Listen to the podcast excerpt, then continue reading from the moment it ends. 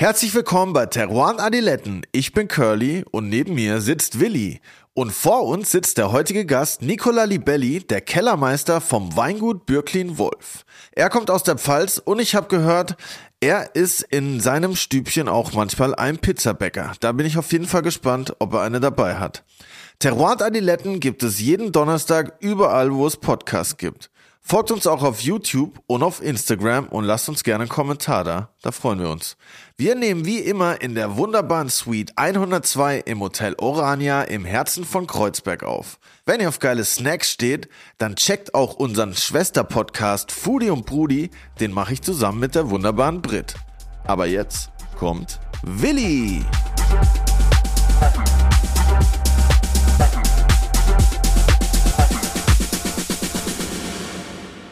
Zockst du eigentlich gern? Ja. Kannst du dich noch erinnern, du bist ja mein Jahrgang, wir sind beide 86er. Ja. Hast du Super Mario gezockt früher? Ja, klar.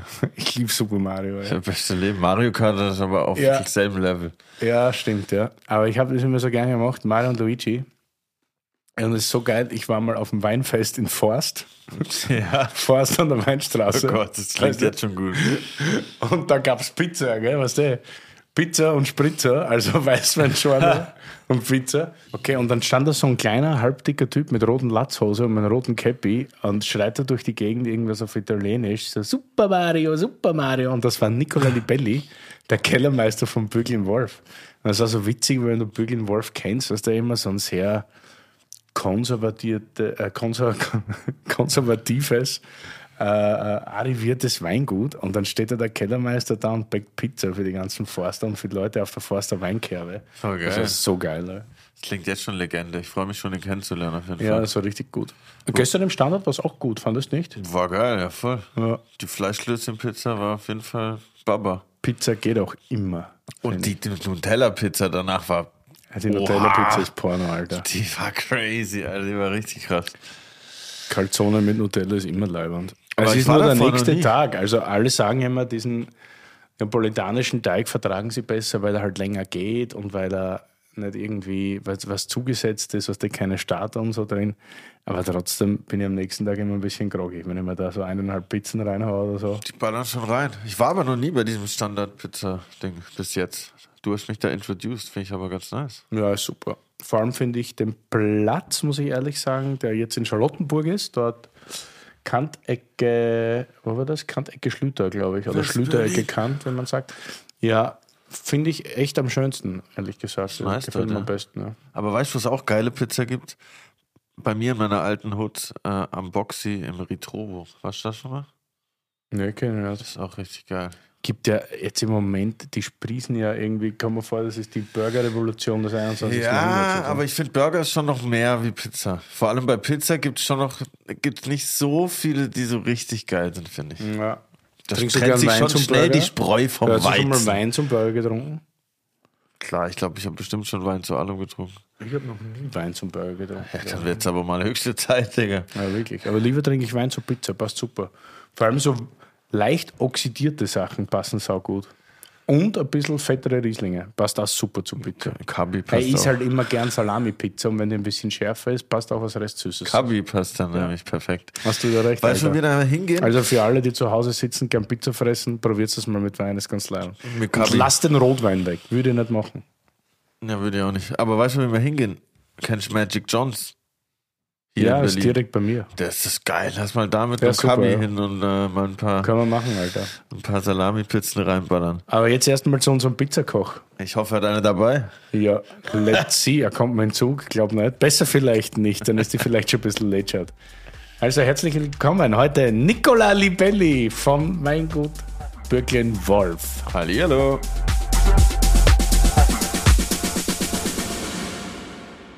Es geht los und ich hoffe, wir verstehen halt alles. Wir haben nicht nur einen Schwaben und einen Österreicher, sondern sogar einen Italiener, der seit längerem in der Pfalz lebt. Das wird halt sicher eine Herausforderung, glaube ich, vom Sprechen. Das ist eine wilde Mischung. Lieber klingt auf jeden Fall Nicola gut. Libelli. Großartig, dass du heute da bist. Wir freuen uns sehr. Ja, ich freue mich auch sehr. Vielen Dank. Ja. Noch. Noch, noch. Schauen wir mal. Du hast auch Gott sei Dank einiges an Wein mitgebracht. Das wird halt nicht langweilig, hoffentlich. Ja, du, ich, bin Pfälzer, ich bin Pfäl adoptierter Pfälzer. Oder in, in der Seele bin ich Pfälzer. Dann wir Sozusagen, nehmen ja. immer alles mit. Wie bist du eigentlich in die Pfalz gekommen? Eigentlich, das ist mein, mein Redneck-Spiritus. nee, ich bin in der Pfalz gelandet, weil meine Frau aus der Pfalz kommt. Und meine Frau, Yvonne Libelli mittlerweile, die wohnt, oder klar, die wohnt in Forst mit mir, aber die, kommt, die kommt aus Forst. Und äh, wir haben uns in Kalifornien kennengelernt. 2008. Und seitdem, oder ich habe mich damals für Riesling schon ein bisschen interessiert. Und dann habe ich sie kennengelernt. Und dann habe ich gedacht, ja, jetzt könnte passen. Und dann schauen wir mal. Sie wollte aber nicht mit mir zusammen sein. zu Recht. zu Recht. Wie viele, Flaschen, wie viele Flaschen Riesling hast du gebraucht, um sie zu überzeugen? Äh, Ich habe eher zwölf Monate gebraucht. jo, und dann bin ich, äh, ja, ich bin dann äh, damals äh, nach Geisenheim erstmal, wo sie auch war im Studium. Und äh, dann habe ich sie nach einem langen Weg überzeugt. Erzähl mal ein bisschen, hast du vorher schon was mit Wein gemacht oder ist das alles dann erst losgegangen? Äh, ja, jein. Ähm, ich, hab, ich komme aus einer Familie, die mit Wein nichts zu tun hat eigentlich. Und zwar ähm, aus einer mittelgroßen Stadt in Norditalien, die heißt Piacenza.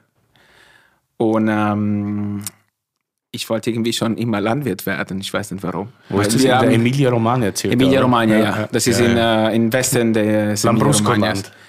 Ja, Essen, eher er. Barbera, aber nicht so weit weg von Lambrusco-Land. Gutes Essen. Und ja, Essen ist sensationell. Und ähm, meine Mutter hat eine Bäckerei gehabt und mein Vater war, war bei der Bahn. Aber ich- weiß nicht warum, wirklich, ich weiß nicht warum. aber ich wollte immer Landwirt werden. Aber gibt es da mega viel Landwirtschaft? Da, Doch schon, aber nicht, wo ich aufgewachsen bin, sondern außerhalb, außerhalb der Stadt.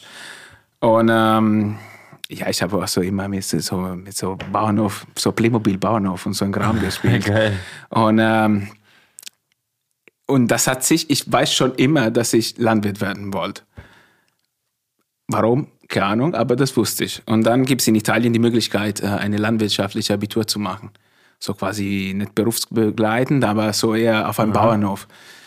Und äh, ich hatte eh nicht so viel Bock zu, so mega, zu, mega, mega viel zu lernen. Und ähm, das war dann eine gute Gelegenheit.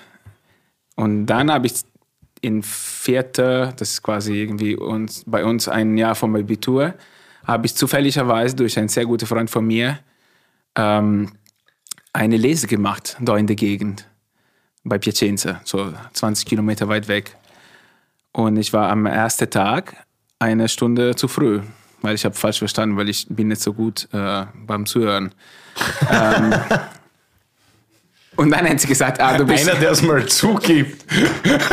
Er ist wirklich nicht so gut. Wir können alle meine Freunde fragen, ich bin wirklich schlecht. Und ähm, dann hat die gesagt, ah, du bist jetzt schon da. Hm, gut. Ja, dann äh, kannst du mal ein bisschen in den Keller helfen.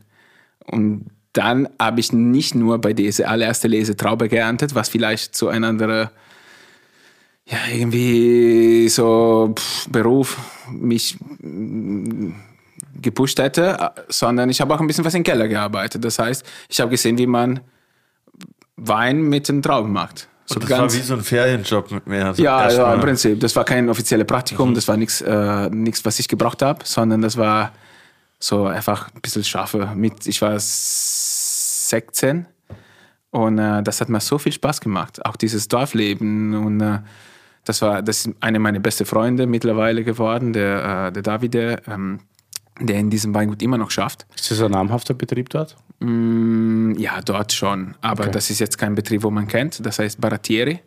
Ich habe auch eine, äh, eine Flasche gebracht. Äh, die können wir mal probieren irgendwann. Und ähm, ja, und seitdem habe ich gedacht, ja, machen wir mal. Das ist mein Ding. Und dann habe ich Weinbau studiert, wie es üblich halt. Weil in Italien gibt es leider keine Ausbildung. Und das ist halt ein bisschen schade, weil das ist, finde ich, schon sensationell. So das, äh, was in Österreich oder in, äh, in Deutschland gibt, so Ausbildung, wo man mitschafft. Und ähm, ja, und dann habe ich ähm, 2007, glaube ich, war das, oder 6, irgendwann, habe ich mein allererster Riesling probiert. Und das war von demselben Weingut, wo ich jetzt die erste Flasche mitgebracht habe. Genau. Das ist nämlich, willst du sagen? Das ist äh, Gebrüder Merkelbach. Die sitzen äh, in Örzig, glaube ich. Und äh, die haben der Würzgarten und der Rosenberg in Kinheim. In Ürzig und der Wein ist aus dem Gewürzgarten. Das ist auf jeden Fall geil. Curly, Wein, das Wörterbuch. Ürziger Würzgarten. Der Ürziger Würzgarten ist eine berühmte Lage an der Mosel. Mosel, geil.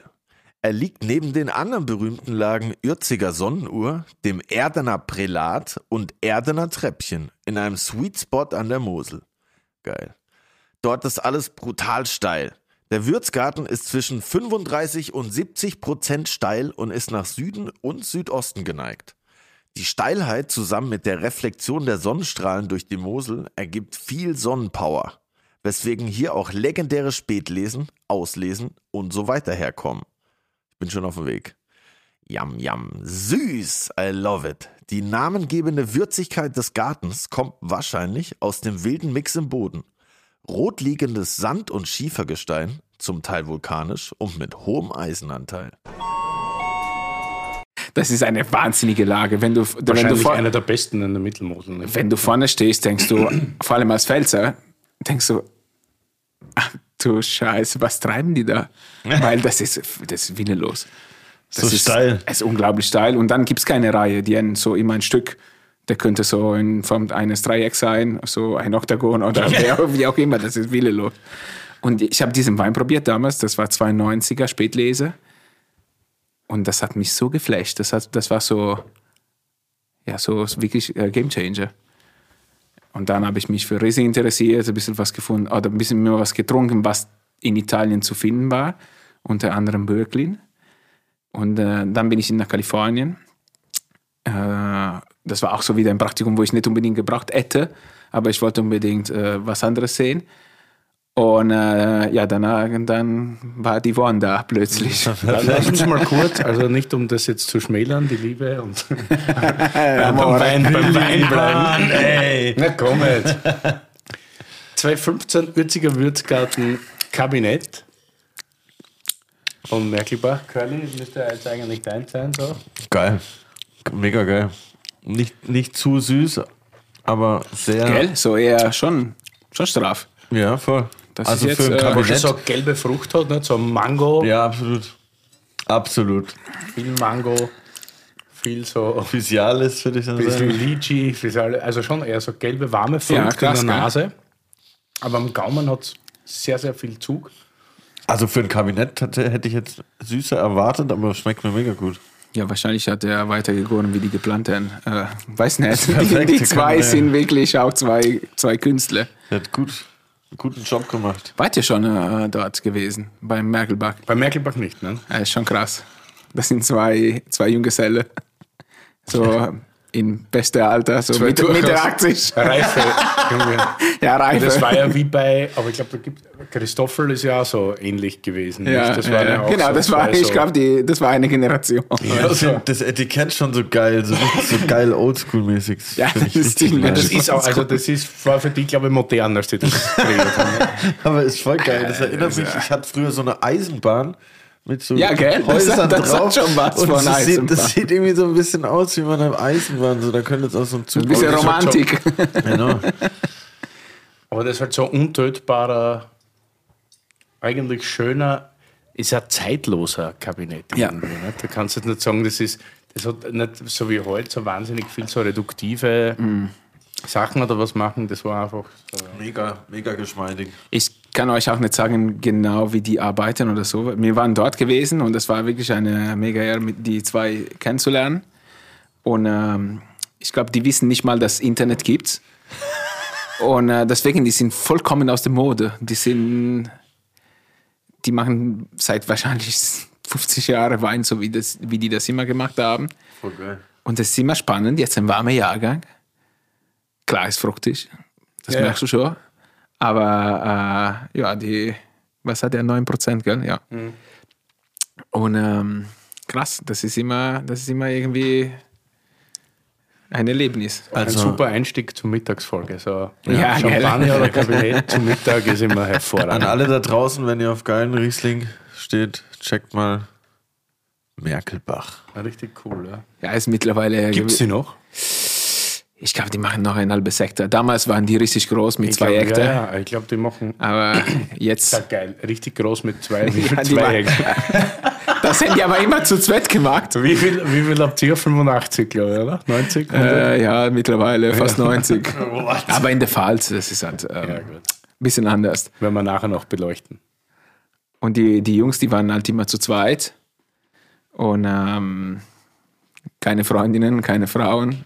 Es gab einen Chef, also es gibt immer noch einen Chef von den zwei. Und äh, ja, es ist wirklich cool. Und wenn du dort Wein kaufst, dann die sagen, ja, okay, wir müssen kurz rausfahren und etikettieren und dann kriegst du deinen Wein. Originell. Also, das war dein Einstieg in den deutschen Wein quasi. 92er Kinheimer Rosenberg Spätlese. Und das weißt du noch, weil es dich so geflasht hat? Oder Ja, das, weißt, das war wirklich, Also das war äh, dir wirklich so der erste Moment, wo du gesagt hast, "Bäh, geil. Ich habe gedacht, krass. Okay, sowas gibt's. Und ähm, Und wo hast du den Wein getrunken? Wer hat dir den serviert? einer, ich war mit einem Freund von mir aus der Schweiz und ähm, es gibt immer noch eine gute Enothek in Piacenza und die auch so ein paar Exote gehabt. Ah. Und äh, er hat gesagt, ja, das trinken wir. Das war so Nachmittag irgendwann. Und dann habe ich die Flasche mitgenommen und da habe ich noch das Originaletikett im Büro. Oha, Ja, die krass. habe ich damals, das hat mich wirklich unglaublich geflasht. krass. Ich bin dann nach Hause und habe diese Wi- äh, der Weinatlas von äh, Johnson und Jancis Robinson und ich habe irgendwie Deutschland 28 Mal durchgelesen und einfach gedacht, ah, Alter, das könnte saugeil sein, irgendwann mal in Deutschland zu schaffen. krass. Aber ich kann, ich könnte damals gar kein Deutsch, heute immer noch nicht. Äh, Das ist ja so eine Mischung aus Pfälzisch und, Welches und Italienisch? ja, frag mich mal. Italienisch. Bevor der Podcast angefangen hat, musste ich auch einen Kurs machen. Aber wie lange ist es jetzt genau her? seit 2009. Krass. Das war, ja, im August 2009 bin ich nach Deutschland gefahren. Immer, und ich habe, mein erstes Praktikum habe ich beim von Winning gemacht. Weil die gesagt haben damals, ah, der Kellermeister kann sehr gut Englisch sprechen. Aber kann der nicht. Heute noch nicht. Boah.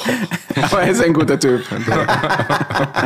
Yes. No. Okay, aber Englisch ging und davor warst du in Kalifornien und in Kalifornien hast du Yvonne kennengelernt. Genau.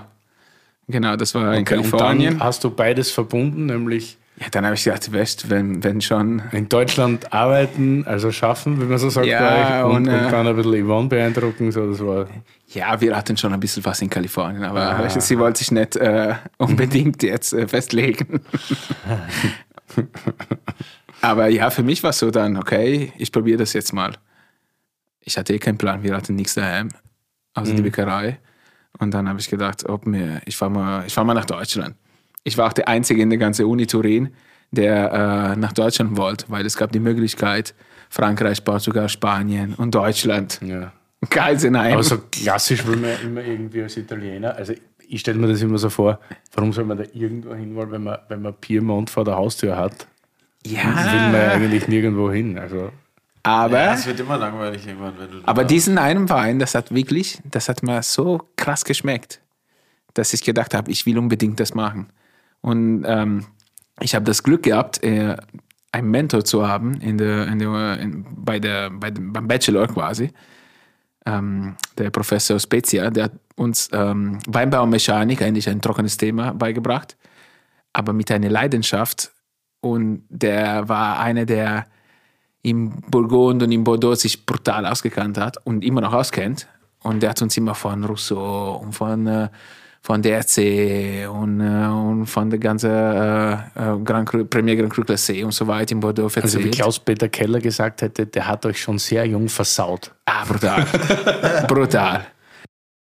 Der, der, der, der macht das immer noch und der Klaus-Peter auch. und ähm, ja, und dann hat der zu mir gesagt, Nicola, du musst dich für eine Sache entscheiden und die versuchen sehr gut zu machen. Und dann damals habe ich gesagt, okay, ich probiere es mal mit Riesling. Oder schauen wir mal. Ich mein, mit, mit 24 weißt du auch nicht genau, was du, was du willst, unbedingt. Oder was die Zukunft jetzt bringt. Ja, und dann war ich plötzlich da. Dann was bei Winning, Ich war beim Winning so zweieinhalb Monate und dann war ich in Geisenheim. schon Aber ich, mit Stefan Atmann damals? Ja, klar. der war schon da, ja. Das war in, zwei, in sein zweites Jahr, das war 2009. Der Stefan ist 2008 gekommen und 2009 war, wir haben quasi die erst, mit die erste Tonose in den Keller reingebracht. Aber ich habe damals jetzt Da waren die Weine noch trocken und richtig gut. die waren auf jeden Fall noch trocken. Und, ähm, und wir haben vor kurzem auch 12er probiert. Äh, ne, 11er, Entschuldigung. 11er Kirschstück war, war richtig gut. Und ähm, ja, das war, pff, ich habe damals eigentlich nichts verstanden, gell? weil die haben, die haben alle Deutsch gesprochen und ich war da, okay, kein, kein Plan. Und ähm, dann bin ich 2010 habe ich mich beworben im, im Winter und äh, der Fritz Knorr, der ähm, ehemalige Kellermeister von Böklin, hat gesagt, jo, pff, alles gut, kannst du kommen im Herbst. Wie kommst du darauf, dass die bei Böcklin, weil du warst bei Winning davor irgendwie, weil als junger Mensch will man ja eigentlich immer so ein bisschen Innovation oder irgendwas Neues und so. Und Bürglin stand ja oder steht immer noch für unglaubliche Tradition, Historie, Stillstand will ich jetzt nicht sagen, aber sehr langsame, stetige und leise Bewegungen nach vorn. Ja, sicher. Aber damals war es so, ich habe das alles nicht gew gewusst, weil das war für mich alles so ein bisschen aus diesem Atlas rausgelesen. Und die beiden Sache, die beiden Etikette, die ich in Italien gekriegt habe, und was kriegst du in Italien? Ja, Dönhoff, äh, äh, Bürklin, äh, Mosel viel, logischerweise. Und dann hat Bürklin hat mich schon geflasht. Das war nicht so weit weg von, äh, vom Forst quasi. Das ist der nächste Ort in Wachenheim. Ähm, das heißt, die Möglichkeit, bei der Yvonne in der Nähe zu sein, obwohl sie in dem Jahr weggegangen ist. Sie ist nach Südtirol gegangen, aber egal. und, äh, und dann habe ich den Fritz kennengelernt. Und der Fritz war ein extrem le so leiser, zurückhaltender Mensch, aber wahnsinnig dynamisch. Der hat immer irgendwie, der hat, der hat nie gesagt, ja, das machen wir so, weil, äh, weil wir das so machen müssen, weil das immer so war. Sondern der hat immer erst gefragt, ja, was denkst du? So, wie findest du das? Oder können wir das anders machen? Deswegen eigentlich die Innovation ist immer schon da gewesen, aber leiser, wie du sagst, so eher ohne groß irgendwie rumzuschreien. Und das, was mir, das hat mir auch sehr gut gefallen am Böcklin. Dieses, Als ich angefangen habe, den deutschen Wein zu mögen, trinken und lieben dann tatsächlich, also auch Riesling, war Bürglin nie interessant zu Beginn für mich, weil weil es gar nicht auf dem Radar war, weil da gab es so viele Newcomer und neue Lichter, die geblinkt haben und überall und das muss probieren und das ist innovativ und das ist neu und das. Und Bürglin war halt immer da und immer groß, aber nicht also nicht groß so, von der Hektargröße, sondern auch von der Qualität. Aber es war jetzt nie so, dass du gesagt hast, oh ja, das musst du jetzt unbedingt haben. Aber wenn du dich mal auseinandersetzt mit so einer Flasche in aller Ruhe, ist das schon beeindruckend eigentlich. Ne? Und das ist auch, das, wir sind wirklich nie die lauteste, nie, ganz und gar nicht. Ähm, manchmal ist auch vielleicht äh, teilweise ein bisschen ein Nachteil, aber so sind wir halt. Und äh, das habe ich irgendwie damals hat mein, das war auch so, ich habe in den Keller geschafft und das hast du nicht, alles nicht mitgekriegt, was die Leute denken und was die Leute machen. Und, ähm, und das hat extrem Spaß gemacht, einfach dort dabei zu sein. Und du hast dich gar keine Gedanken gemacht, wie, wie nach außen das wirkt oder, oder, oder geht. Deswegen Als was bist du da eingestiegen? als Praktikant. Ja, 2010 ganz normaler Praktikant. Und, ähm, und dann haben die mich gefragt, irgendwann, ich kann mich noch erinnern, im Dezember, äh, sag mal, was, was hast du jetzt vor? So, ja, pff, weiß nicht, Neuseeland, Südtirol. Keine Ahnung, Hawaii, keine Ahnung, ich wusste es nicht. Und er hat gesagt, "Hm, okay. Dann sind die, die Chefin und der Braner sind weitergelaufen und dann am nächsten Tag er gesagt, kannst du mal kurz im Büro kommen? So, jo. Dann war ich dort und die haben äh, gesagt, hättest du nicht Interesse bei uns einzusteigen als zweiter Kellermeister? Ich so, okay, krass. so, unbefristeter Arbeitsvertrag, so weißt du, als Italiener denkst du, krass. So in Italien war es eher so, ja, du kannst mal vorbeikommen, dann schauen wir mal. Vielleicht gibt es auch ein bisschen Geld. Und das war eher so gut, deutsch, zack. Ja. Und dazu mit Fritz Knorr, zweiter Kellermeister, das war so plötzlich von jetzt auf, auf nachhin. Jetzt von 0 auf 200 eigentlich. Ah ja, nicht? da hast gesagt, krass. Ich habe meine Mutter, meinen Vater auch gerufen und ich habe gesagt, Alter, ihr wisst nicht, was mir passiert ist. Unglaublich. Dieser Pfalzer Ritterschlag. Ja, br- war um, wirklich. Und ähm, das war 2010 in, in Winter, 2010 Winter, dann 2011 haben wir es zusammen geschafft. 2012 äh, auch. Und dann 2012 ist der Fritz in Urlaub gefahren. Der war in Tirol, glaube ich, so wandern. Und am 14. äh, August kam, ein, kam ein Anruf und äh, ja, der Knoll ist gestorben. Und ich, äh, was? Nee, der ist nicht gestorben. Der muss übernächste Woche zurückkommen, weil wir fangen mal an zu ernten. Der ist nicht gestorben. Ah ja, leider ist, äh, der hat einen Herzinfarkt gehabt. Jo, und so war's.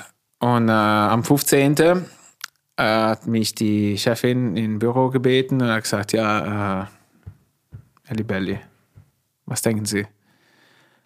Kriegen Sie das hin? Und ja, keine Ahnung. Ich habe gedacht, ja, auf jeden Fall. Mein, du bist irgendwie voller Emotionen und du trauerst deinen anderen Mentor und auch ein bisschen ein Freund. Und äh, ja, das machst du halt. So war es mit 26.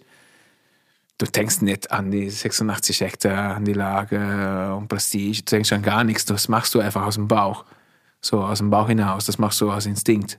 So quasi wie ein Reflex, ne? Und ähm, ja, und seitdem bin ich da. Krass. Heute ist, heute ist schwieriger wie damals. Man macht sich mehr Gedanken und man versucht sich halt, äh, ja, so, ja, mit, mit Mitte 20 ist alles leichter, gell? Ist alles Man geht, ein bisschen, entspannter. ja, man geht ein bisschen blinder und naiver in die Sache rein Ah, wahrscheinlich. Ja. Aber ich trinke gerne die Weine von, von, von den ersten Jahren, weil das ist eine, eine, sind schöne Erinnerungen. Und ich trinke auch sehr gerne die Weine von Fritz, weil das ist der einzige Weg, die wir haben zu kommunizieren.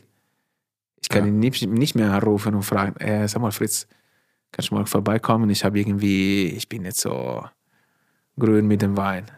So, jetzt kann ich ab und zu mal einen Wein von ihm aufmachen und versuchen zu verstehen, mit meinen mit meine Kumpels oder mit meinen Kollegen, ja, was der sich damals, Was hat er sich gedacht? ja, was hat er ja. gemacht? Und war. Weil da waren ja davor ein Haufen Knorrs irgendwie, die Kellermeister. Das, Ja, das waren ja war drei oder vier vierte. Generation. oder? Also in dem Weingut, ja. das ja immer noch auch privat geführt wird, oder? Ja. Da ist ja kein Ja, ja. Holding oder Die Chefin ist nach wie vor Also da. eines der großen oder wahrscheinlich das größte Familien. Nicht mehr. Früher war der, das größte Familie Weingut ähm, Deutschlands. Jetzt gibt es andere, die größer sind. Von der, aber wir wollen auch, ähm, das ist alles ähm, im Besitz und wir wollen auch nicht mehr wachsen. Wir, wir fühlen uns in dieser Größe, was schon groß, was schon groß ist, äh, sehr wohl. Wir fühlen uns da sehr wohl. Das ist schon. Ja, vor allem, ihr habt ja auch alles, also so gut wie alle großen Lagen irgendwie, die es Ja, in der das- Gegend gibt, also wo, wo, wo man Das macht mein Leben auch bedeutend einfacher. Zu sagen, ja, ich mache im Keller mache ich nichts. Ja, danke. Weißt, wenn du die ganze große Gewächse der Mittelart hast, ja, ist keine Kunst eigentlich, was ich treibe. Wie war das zu Beginn? Hast du da sehr viel oder war das einfach dann nur so aus dem Bauch heraus, hey, du musst jetzt den Jahrgang super hinkriegen, den ersten alleinigen Jahrgang? War da der Druck, wie groß ist da der Druck? Kann man sich das vorstellen? Oder wurde der Druck danach erst größer? Ich versuche da nicht so viel zu denken, sondern ich versuche mich eher auf, auf Wein zu konzentrieren, in positive und in negative. Ähm, das heißt, du weißt, wenn du irgendwas im Glas hast, der nicht so gut ist, auch wenn's, wenn von unserem Keller kommt, du kannst dich nicht selbst anlügen. So, weißt Und dann, äh, es gab auch viele Fehler. Es gibt immer noch Fehler. Wir werden Fehler machen bis am Ende der Karriere, was auch cool ist, irgendwie in unserem Beruf. Ähm, aber ich habe nie groß nachgedacht. Irgendwie, das war vielleicht ein Vorteil. Weiß nicht. Und zwölf war Gott sei Dank ein einfaches, entspanntes Jahr. So spät geerntet und es wird nie faul geworden, kein Druck, kein Regen im Herbst. Und deswegen war alles easy. 2013 im Gegenteil war eher schwierig. Und dann haben wir alles, was wir normalerweise in fünf Wochen machen, in zwei Wochen geerntet. Und ich habe mal dann so vier Monate gebraucht, um wieder klarzukommen mental mit der ganzen Geschichte. Aber ja, das war dann, ja, das war dann ein bisschen einfacher. Man Weil- lernt da ja auch immer mehr dazu dann halt. Ne? Ah ja, du, am Anfang, wir wussten nicht einmal, wo manche Sachen sind. So im Büro zum Beispiel, Kellerbuch, kein Plan. Weil der Fritz ist plötzlich ja. gegangen. Der hat mich in, in viele Sachen nie, nicht eingearbeitet. Weil der hat auch nicht gedacht, dass er jetzt nämlich vom Urlaub zurückkommt. Und dann haben wir erstmal suchen, suchen müssen. Und ich habe, der, damals habe ich, der, der Andi Schumann von Nordinstall, äh, ich habe gesagt, kannst du mal kurz runterkommen? Und mir kurz helfen. Was, was muss ich alles aufschreiben im Herbst? Ja klar, du weißt ja viele Ja, Sachen. keine Ahnung. Ja. Du hast den Keller geschafft, du weißt, wie die Presse funktioniert oder wie die Pumpe funktioniert oder wie groß die Tanks sind. Aber alles andere, vor allem in Deutschland, Krass, ich war seit zweieinhalb Jahren in Deutschland, also das war jetzt auch so, es ging halt. Du bist ja ein total super Kontrollitaliener, natürlich. Und dann hast du der Andi angerufen. Ich habe Andi äh, gesagt, Schumann, kannst du mir bitte mal aufschreiben, was ich alles machen muss? Und dann gucken wir mal. Ja, und dann, aber das, das hat aber einigermaßen gut geklappt, sage ich mal so. Cool. Du, und wenn man jetzt so die jüngste Geschichte des Weinguts so anschaut, also seitdem ich mich dafür interessiere oder das trink oder mitverkost, Bürglin war ja immer so, da muss man jetzt schon sagen, ein bisschen innovativ. Ja. Weil die haben ja schon sehr früh irgendwie, äh, wie soll ich sagen, so begrenzte, also geschaut auf begrenzte Erträge. Dann gab es irgendwie die eigenen Klassifizierungen Premier Cru und Grand Cru schon relativ früh. Also die haben ja die Ja. Lagen auseinandergehalten. Dann gab es ja wahnsinnig viel Lagen, so Forst etc., die man Ja, so zu bearbeiten. Gibt es ein paar, die man so zu bearbeiten hat. War es da für die wichtig, dass du in dem Stil, wie die Weine waren, weiterarbeitest? Oder hast du dir gedacht, weil die Weine, finde ich, seitdem du da das Zepter im Keller hast, schmecken schon ein bisschen anders. Hat sich das so über die Jahre ergeben? Oder hast du gemeint, okay, jetzt bin ich am Drücker, jetzt lass uns die Weine mal ein bisschen anders machen? Am Anfang unbewusst. Aber sicherlich war für mich, sage ich mal, die, diese Klassifikation war ganz logisch, weil du kommst aus Italien und äh, in Italien, äh, oder für mich war Burgund damals immer äh, das absolute Beispiel, so wie man Sache zu machen hat. Und dann ist Gutswein, Ortswein, äh, erste Lage, Die Gewächs. VDP halt ein bisschen später Ja. draufgekommen, so 15 Jahre. Ja, so ungefähr. äh, ja, so 15 Jahre, nicht ganz, aber schon ein bisschen. Und das war für mich super, äh, super sinnvoll. Und ähm, ich habe die Weine von Fritz immer saugeil gefunden, aber Weinmachen ist irgendwie ein, ein Handwerk, wo sehr viel mit deiner Persönlichkeit verbunden ist. Und das, für mich war immer wichtig, nicht eine Kopie von Fritz äh, zu machen, weil das wäre eine Kopie von was saugutes, die aber schlecht ist, sondern äh, auch vielleicht unbewusst ein bisschen meinen Weg zu finden. Trockener, kein Botrytis, mehr Vollhefe, äh, Das sind ja die drei Schlagworte, genauso schmecken Ja. die Weine. Sie schmecken schlanker, sie haben kein Botrytis mehr und man merkt das Hefelager. ja, genau. eigentlich kann So, es also- eigentlich weniger Drei, Arbeit. drei von drei sind eure Danke. Aber sag mal schnell, das mit diesem Premier Cru, Grand Cru, das gab es bei der VDP, gab es diese große Lage, gab es noch nicht so lange wie das, oder wie? Ja, nee. Nee, nee die, also es wurde Ja, ja, mehr nach, nach Zuckergrad bemessen, also Ja. während der Lese. Ne? Was das gab halt Prädikatsweine, also Spätlesen, Auslesen etc. Dann gab es trockene Auslesen, trockene Spätlesen. Und umso höher der Zuckergrad während der Lese in der Traube war, desto wertvoller war der Ja. vermeintliche Wein, der dabei rauskam. Und danach wurden erst, ich meine, es gab natürlich immer Lagen, wo man schon gewusst hat, Ja. hey, der Wein aus der Lage ist jetzt mehr wert, weil es eine super Lage ist. Aber es gab halt kein wirkliches äh, Qualitätsbewusstsein darüber oder keine wirkliche Bewertung. Okay, Die und- kam erst. Und die Boys haben das schon vorher mit ihrer eigenen Klassifizierung sozusagen gemacht. Die Boys, wenn du damit das Weingut wirklich Ja, wollen. Ja, die ja, haben's gemacht. ja, die haben für sich selber Ah, Immer okay. gesagt, hey, die Lagen, aus den Lagen kommen bessere Weine als aus den Lagen, deshalb sind die Grand Cru und die anderen Premier Cru. Smarter Move. Und dann gibt es halt auch noch die Village-Geschichten, weil es gibt ja, glaube ich, zwei oder drei Dörfer. Vier mittlerweile. Vier oder ist es schon immer vier Wachenheim, gewesen? Deidesheim, Rupertsberg und Forst. Und Forst, genau. Und äh, da, man muss erst sagen, dass ähm, die Chefin hat das Weingut 92 übernommen. Und dann gab es von jeder Lage ungefähr zehn Weine. Ja. Kabinett, Spätlese, Auslese und alles in trocken, halbtrocken, lieblich. So, das heißt, willenlos. Das war, das war hunderte von Positionen. Ja. Und dann hat sie gesagt, nee, fertig. Jetzt, es gibt aus jeder Lage ein Wein und ansonsten wird, und entweder gibt es das oder gibt es das nicht. Das kann in der Village landen, in der Ortswein, oder es kann in der Gutswein landen. Und fertig das war eigentlich innovativ, aber das hat am Anfang keiner verstanden.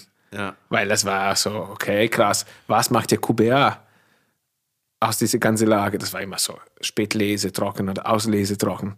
So, und plötzlich haben wir das auf der auf dem Papier niedrigste Stufe klassifiziert, aber mit der Lage drauf. Und äh, ja, das hat schon ein paar Jahre gedauert, bis es, äh, bis es der Markt verstanden hat. Aber ich bin froh, in so einem Betrieb gelandet zu sein, weil das war, der Weg war schon, schon ein bisschen vorbereitet, sage ich mal.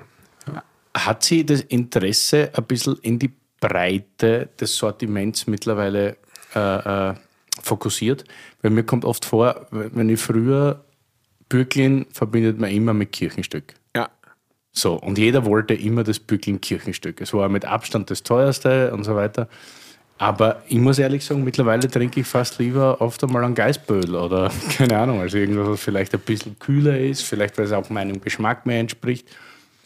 Aber merkt man das mittlerweile generell, dass du das geschafft hast oder dass ihr das geschafft habt, den Fokus ein bisschen in die Breite zu bringen oder ist es immer noch so dahin fokussiert auf Kirchenstück, Kirchenstück? Nee, du sicher, äh, das Kirchenstück ist immer noch für uns was Besonderes, so wie der Pechstein, Jesuitengarten, Ungeheuer, im Prinzip alle Crew egal Premier Cru, und selbst die, die Parzelle für Ortswein, ähm, sind alle sehr wichtig. Klar, das Kirchstück ist cool und sowas, mit sowas schaffen zu dürfen, ist mega geil.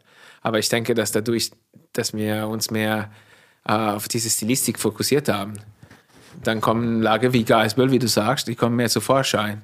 Weil früher hat das eher zu irgendwas ein bisschen Überladenes tendiert und heute kann man, kann, oder macht schon viel, viel mehr Spaß so in Geisböll. Oder Kalkofen war früher ja so bekannt, jo. Aber heute ist es irgendwie fokussierter.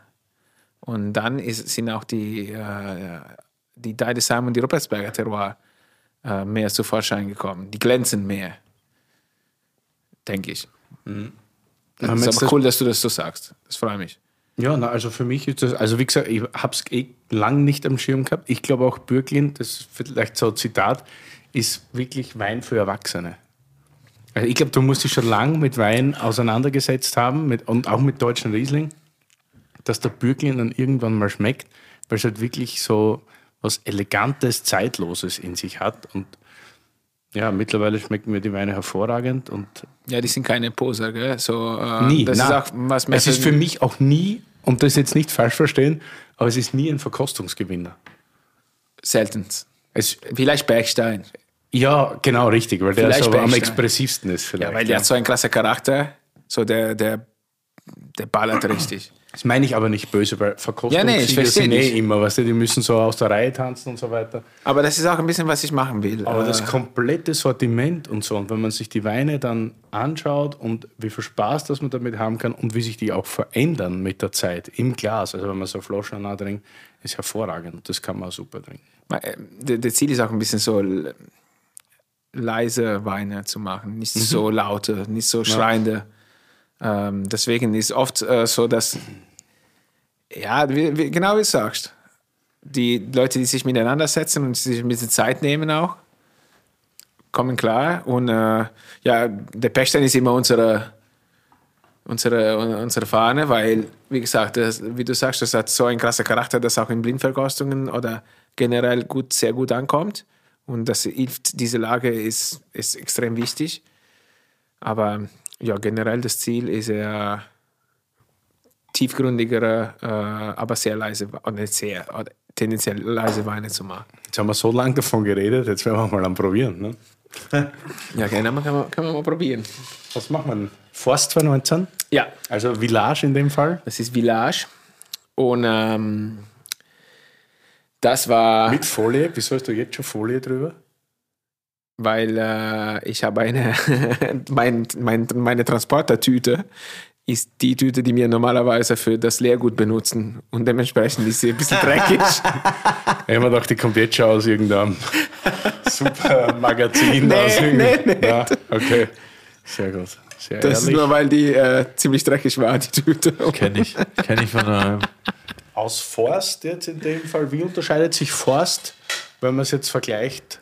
Jetzt kommt der Nerd-Talk. Ja, Wenn man es jetzt vergleicht zu Wachenheim, Rupertsberg und Deidesheim. In Forst gibt wir haben was Einzigartiges äh, in der Mittelart und das ist der Basalt im Boden.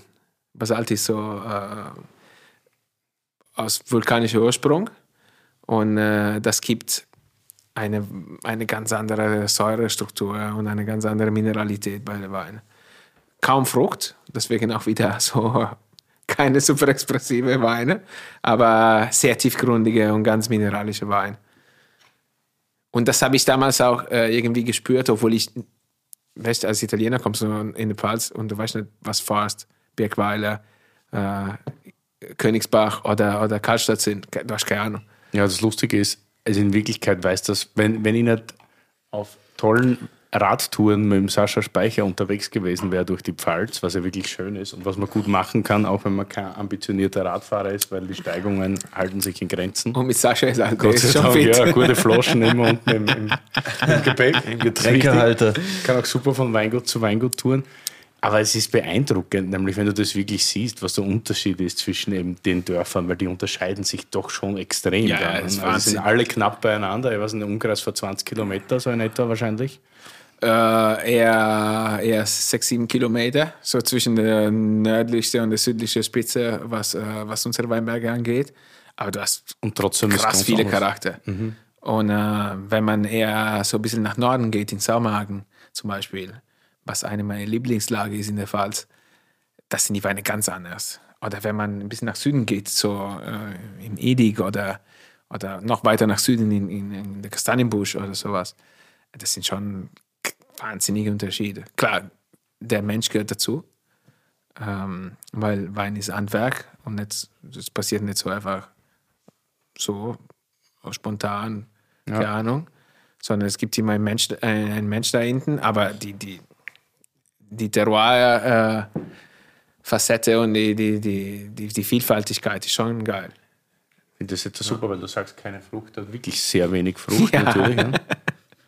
Auch schon eine schöne Reduktion. Man mag sich einreden, das kommt jetzt von dem Basaltboden, aber wahrscheinlich kommt es nicht vom Basaltboden, sondern einfach Ähm, was wir versuchen halt zu machen, ist tatsächlich die Reduktion ähm, nicht, zu, nicht zu pushen im, im, im Keller. Das kann man machen, wir wissen alle, wie es geht. Ähm, und das ist halt cool an Forst. Und das, was Forst auch besonders macht, der wird von Natur auch ein bisschen reduktiv. Und eher verschlossen wie reduktiv, wie das klassische Reduktiv, was man kennt. Äh, und das macht, das macht dieses Terroir ganz besonders. Die, die Weine verschließen sich auch und die sind extrem haltbar. Das ist auch nur ein Kirschstück Bechstein ähm, Vorlese und dazu die Hauptlese der junge Jesuitengartenreben, die damals sechs Jahre alt waren. Und äh, ja, das war, das ist ein Wein, ähm, den gibt es leider nicht mehr zu kaufen, der 19er. Aber das hat mich damals äh, extrem, extrem gefreut. Versteht das vorher jeder, der den Wein trinkt? Weil das ist schon Die, die das kaufen, schon. Okay. Und äh, das ist auch ein, irgendwas ein bisschen, ich meine, jetzt, wir haben keine riesige äh, Anzahl an Flaschen davon. Wenn in ein gutes Jahr sind 3.000, 4.000 Flaschen. Und Die sind dann, äh, ja, die sind immer im Prinzip sofort weg und das kaufen halt wirklich nur so ein bisschen Nerds. So, Also ich finde das hervorragend. Wine Geeks, ja, danke. Das ist wirklich, wirklich gut. Das ist straff am Gaumen, das hat Säure, das ist saftig, das animiert sofort zum nächsten Schluck. Das Oder findest du, nein, also wirklich, das ist so geil. trockener Wein, der für kurze Zeit trocknet der dir alles weg am Gaumen, aber dann kommt sofort wieder dieser Speichelfluss, was vielleicht nicht so appetitlich klingt, aber super ist, weil es sofort den nächsten Schluck einleitet schon wieder. Und das ist für mich auch wichtig, dass äh, Ortswein ist ein Riesenthema endlich. Und wir haben, wir haben vor fünf, sechs Jahren gesagt, okay, wir machen schon sehr lange Ortswein, aber wir müssen jetzt mal noch mehr viel Gas geben äh, in, in, in diesem Bereich, weil da ist wirklich auch die Zukunft. Das ist, du kannst so viel zeigen mit einem guten Village Ortswein. Das ist unglaublich. Aber du musst schon ein bisschen äh, seriöser dran gehen. Das heißt, es fängt schon in Weinberg an. Das heißt, wirklich die beste Parzelle oder deklassifizierte äh, Grand Cru oder Premier Cru Parzelle, die eigentlich von der, von der Ablauf und von der Arbeit sich nicht unterscheiden von der besten Sache, aber die haben es halt nicht geschafft in der Cuvée von, von den Lagen. Und lieber weniger machen wie, äh, wie viel, äh, so wie, wenig und, mehr, und sehr gut, wie viel und so ein bisschen wischiwaschi. Und das ist jetzt eh schon super, dass du das einleitest, das nächste Thema, nämlich Weingarten zu Beginn hast du dich wahrscheinlich eher konzentriert, dass du im Keller klarkommst. Wie war das draußen? Habt ihr da Außenbetriebsleiter oder äh, ihr seid ja biodynamisch zertifiziert, Ja. aber nicht bei Demeter, Bei Biodivin. Biodivin, genau. Und das hat wieder mal ein bisschen zu dieser ganzen äh, Klassifikation Geschichte geführt, weil Biodivin ist ein französischer Verein. Und wir sind die einzige Deutsche, die dabei sind. Boule war ganz kurz dabei, äh, solange der Mathieu da war. Und jetzt sind sie mit dabei. Und ähm, das war damals, weil der ähm, Kreidenweiß hat die Chefin, Frau äh, von Goratze, geholfen, den Betrieb 2003, 2003 umzustellen. Das heißt, seit 2005 haben die dann entschieden, okay, wir machen das jetzt biodynamisch. Und seit 2008 ist zertifiziert. Und, ähm, Seit 2008 seid ihr schon biodynamisch Ja. zertifiziert.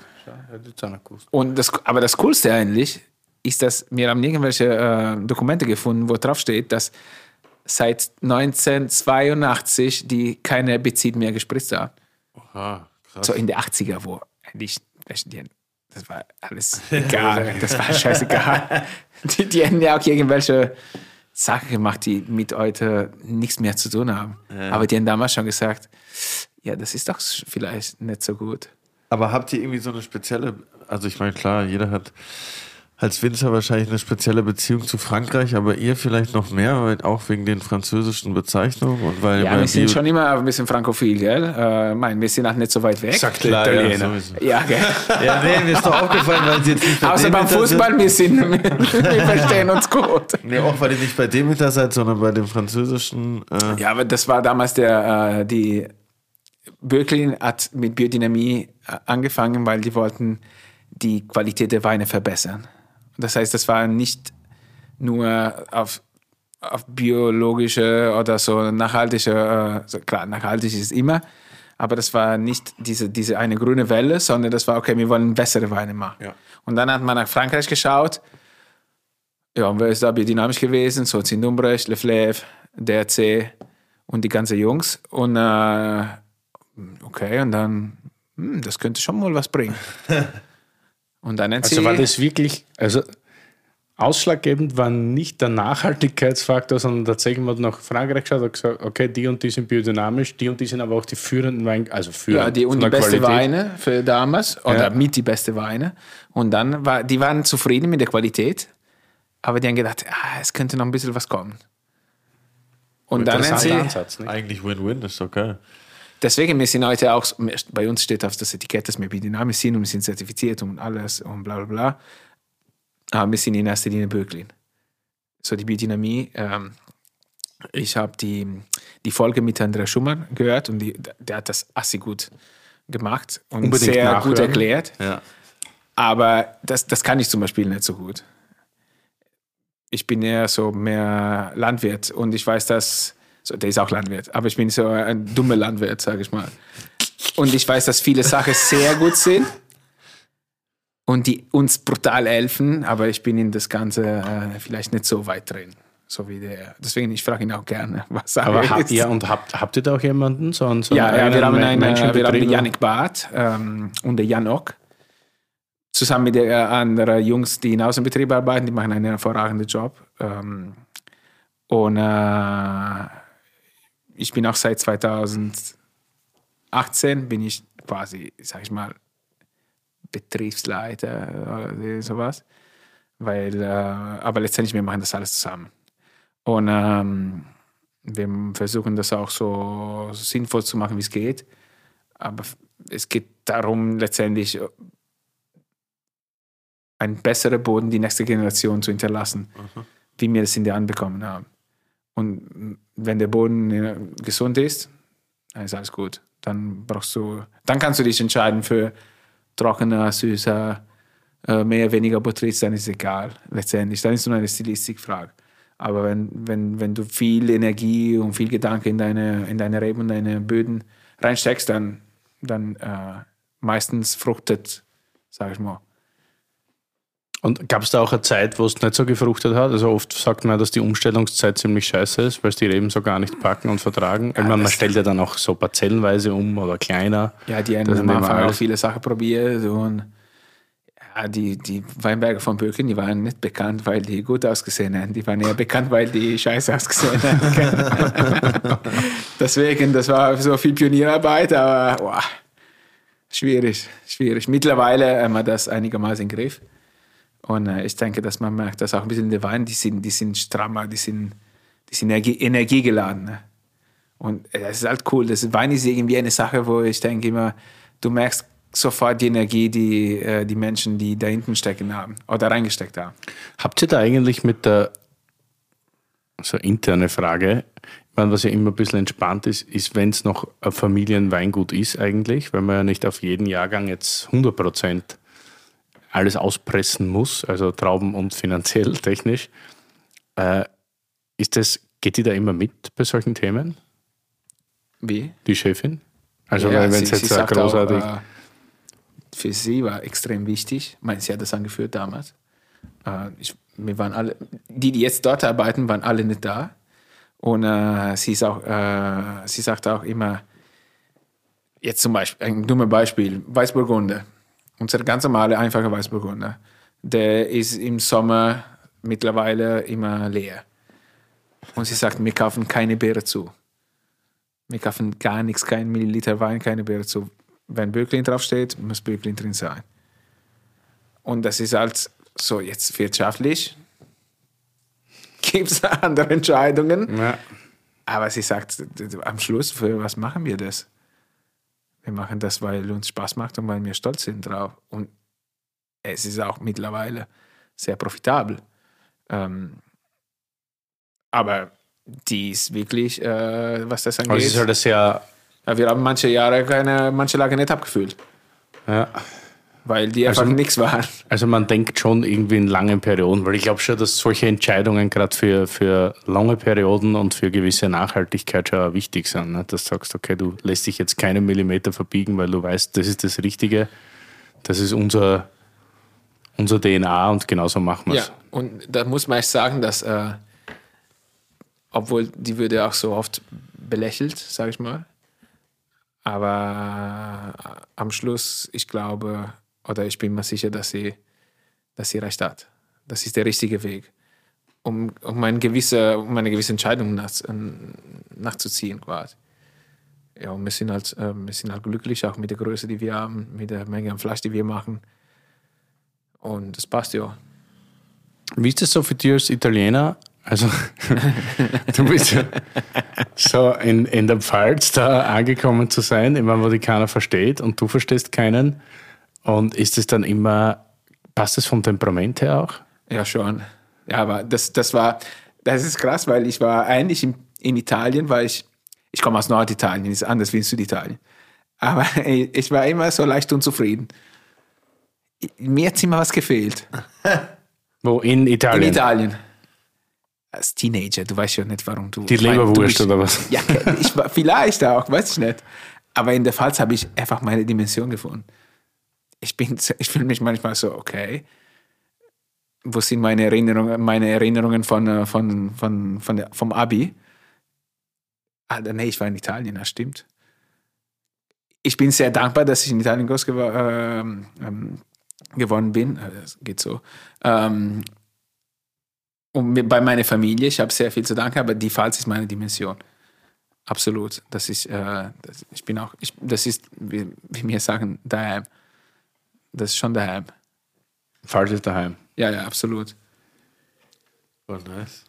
Ich hoffe, oder ich denke auch, dass die ähm, mittlerweile. Ja, du passt da gut dahin. Ich finde das auch, ich bin ja auch gerne in der Pfalz. Vielleicht wäre ich auch Wahlpfälzer, wenn ich mir es aussuchen dürfte, da in, in Deutschland, weiß ich nicht. Also gefällt mir auch gut da. Kann man schon Und ich finde, das leben, passt ja gut zu deinem, du bist ja auch so laid back, ein bisschen langsam.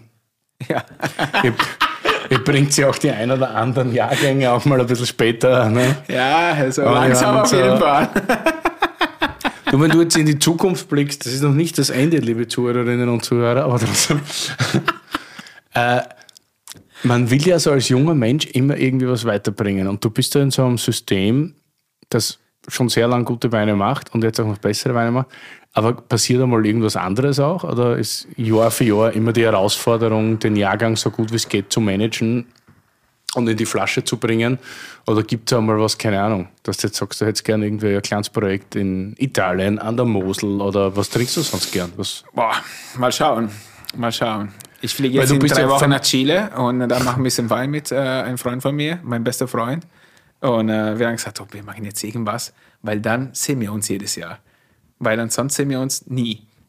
Weil er in Chile wohnt halt, was ziemlich weit weg ist. Und jetzt hat er einen Weinberg mit 100 Jahre alter äh, Pais, das ist diese Rebsorte von dort, äh, Stöcke. Und er hat gesagt, oh, ich fliege jetzt so, eh, fertig, scheißegal, wir machen das jetzt.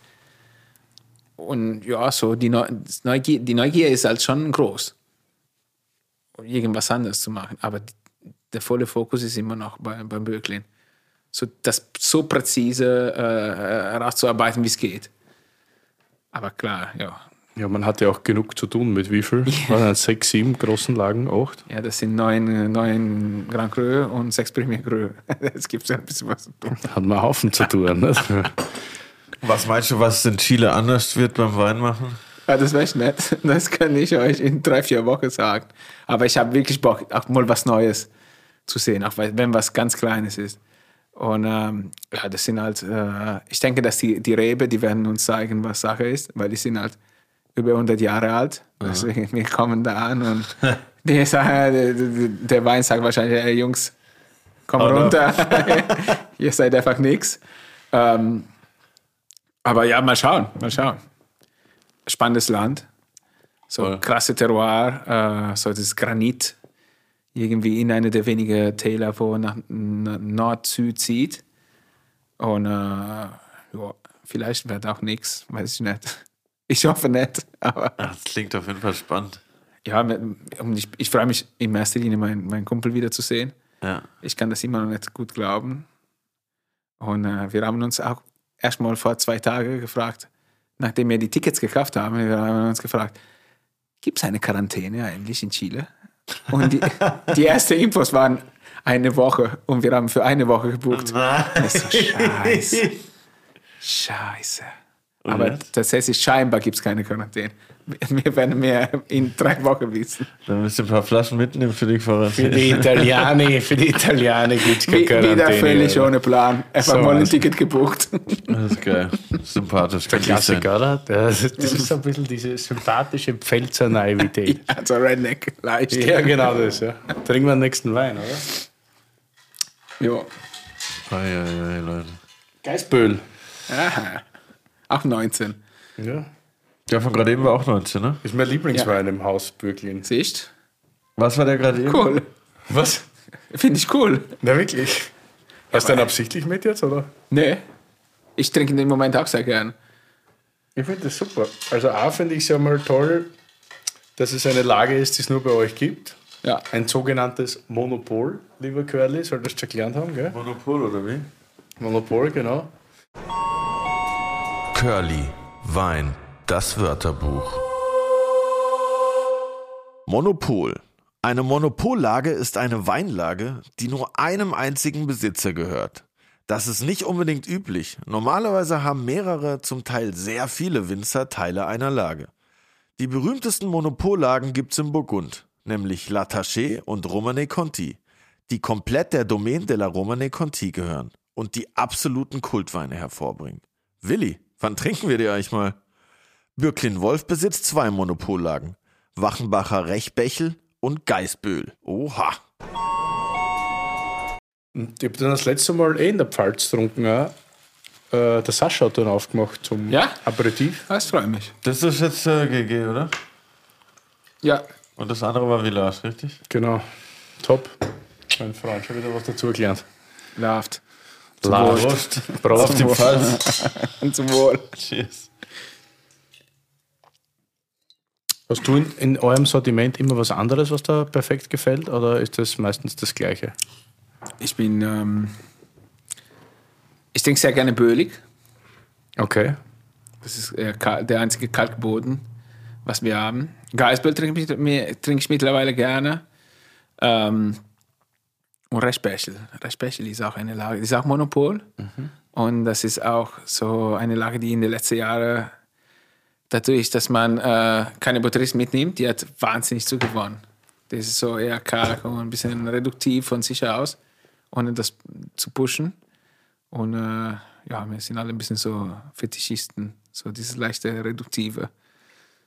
Gefällt uns ganz gut. Ja, man Wenn's wird, kommt bisschen, halt. man wird als Weintrinker ein bisschen auch, kriegt man so masochistische Veranlagungen, finde ich. Und es schmeckt immer das, was sonst keinem schmeckt eigentlich. So bisschen es so- muss ein bisschen stinken, es muss viel Säure haben, es muss immer ein bisschen wehtun, dann schmeckt es uns. Gell? Es ist so, die Ja, klassischen hat, ähm, Pleaser trinkt man eigentlich selten. Ja, das hat eine gewisse, ähm, eine gewisse Sexualität auch, oder? So starke Gerüche, so Gott sei, Dank. Gott, sei Dank sind da, Gott sei Dank sind da andere Menschen da. Ich, ich, ich kann auch gehen, Willi. Ich kann auch nicht. Ich gehe langsam raus. Der Italian Stallion sich gleich Ey, auszieht. irgend- Irgendwann kommt raus. Was er erwartet. Deshalb hast du die Wohn zu Hause lassen. Ne? Ja, aber das kann schon auch mal riechen beim Sex, gell? Super, aber braucht extrem viel Luft. Ist Ja, ist unglaublich so, verschlossen. ja, ist oder? so. Obwohl du merkst, dass die Böden dort äh, tiefer sind jetzt wie im Forst. Der Wein ist saftiger, hat auch eine, eine klarere Frucht. Aber trotzdem, dann probierst du ihn und dann ist diese salzige äh, Säure, was Fast so ein bisschen das Gerbstoffige. Ja, ja. Wie Aber arbeitet ihr eigentlich im Keller, wenn wir gerade bei dem Thema sind? Eigentlich sehr, sehr langweilig, sage ich mal. also wir machen ganz traube Pressung, was ähm, ja, über drei, dreieinhalb Stunden geht. Je nachdem, je nach Jahrgang. Es gibt kein, kein festes Programm. Man muss sich immer ein bisschen adaptieren. Ähm, was auch für mich sehr, sehr wichtig ist. Ähm, wir gehen nie so wirklich groß auch mit Druck, weil die Traube ist eine, haben eine gute Reife und da kommt wieder die Biodynamie ins Spiel und die, diese ganze Bodenpflege, niedrige Erträge, so viel, viel Gleichgewicht im Weinberg. Das heißt, du musst nicht so viel Druck ausüben, um den Saft rauszubekommen. Und ganz traube Pressung, um diese klare Linie zu behalten, so diese, diese Geradlinigkeit. Ja, und dann eigentlich, äh, ohne, ohne groß äh, was zu verklären, ähm, ja, wir machen eine Verklärung. Wir lassen den Most eine Nacht in Ruhe absetzen und dann ziehen wir das äh, um in den Gärbehälter. Ja, und dann geht spontan meistens für drei Wochen, sag ich mal. Und dann Also probieren auch wir. relativ zügig, zwei, drei Wochen. Ja, ja. Es wird immer zügiger, muss man sagen. Gell? So, umso, umso wärmer das wird, desto schneller als es geht. Und dann, ähm, ja, dann probieren wir oft, um zu schauen, wann wir schwefeln. Und da gibt es auch kein, kein festes Rezept oder wir sagen immer, wir schwefeln da oder da, sondern wenn's, wenn wir sagen, okay, das, das gefällt mir jetzt ganz gut, dann geben wir ein bisschen Schwefel, wirklich nicht so viel. So für die Weingeeks so 30 Gramm pro 1000 Liter. Was ungefähr ein, ein Viertel, nee, ein Viertel nicht, aber ein Drittel, was die Schule empfiehlt ist. Ja, und dann probieren wir immer wieder. Und immer wieder und immer wieder. bis, wir, bis wir irgendwann sagen, erlaubt jetzt. Bis das Kellerbuch platzt und das Fass leer ist. Aber der hat, hat schon noch mehr Bums wie der davor irgendwie gefühlt. Ja, ja, er hat da ein bisschen mehr. Das ist witzig, wenn man die Weine nebeneinander hat, weil man merkt gar nicht, also natürlich hast du einen Qualitätsunterschied, das ist schon viel. Komplex ist immer ein Wort, was sehr viele verteufeln, aber das merkt man. Du hast da einfach mehr Nuancen in der Nase und am Gaumen. Du hast einen anderen Druck. Es hat für mich mehr Druck, mehr Tiefe als der Wein davor. Aber er ist jetzt schon auch ein bisschen der, der fruchtigere, ne? ein bisschen der sattere. Ja. Der Forst war so eine richtige Ja, fast hat wirklich so keine Frucht. Ge und, geradlinig und sehr, sehr. und die hast du ein bisschen mehr Saft, ein bisschen mehr Das ist ein bisschen so chubbier.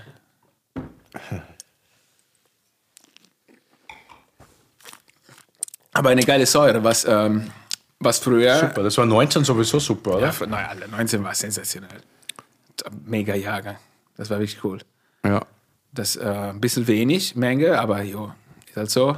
Aber die Qualität war abartig. Vor allem nach 18, wo ein bisschen schwieriger war, wegen Trockenheit und, Hitze. Und dann kam 19, das war wirklich ein, das war ein Segen, das war mega geil. Äh, wie wird es denn dieses Jahr? Also 21. 21. 21 ist mega spannend. Weil äh, wir alle dachten im Herbst, oh oh, scheiße, sau viel Säure, spät, das hat den ganzen Sommer geregnet. Die Stimmung war eh schon ein bisschen so, ah, so bedrückt. Und äh,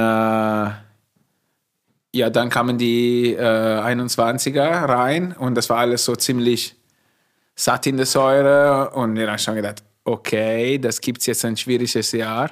Jetzt ist vielleicht für die, ähm, ja, so für die, ein, für die einfache Weine ein bisschen, ja, es braucht ein bisschen mehr, aber es ist ein sensationeller Jahrgang in der Spitze.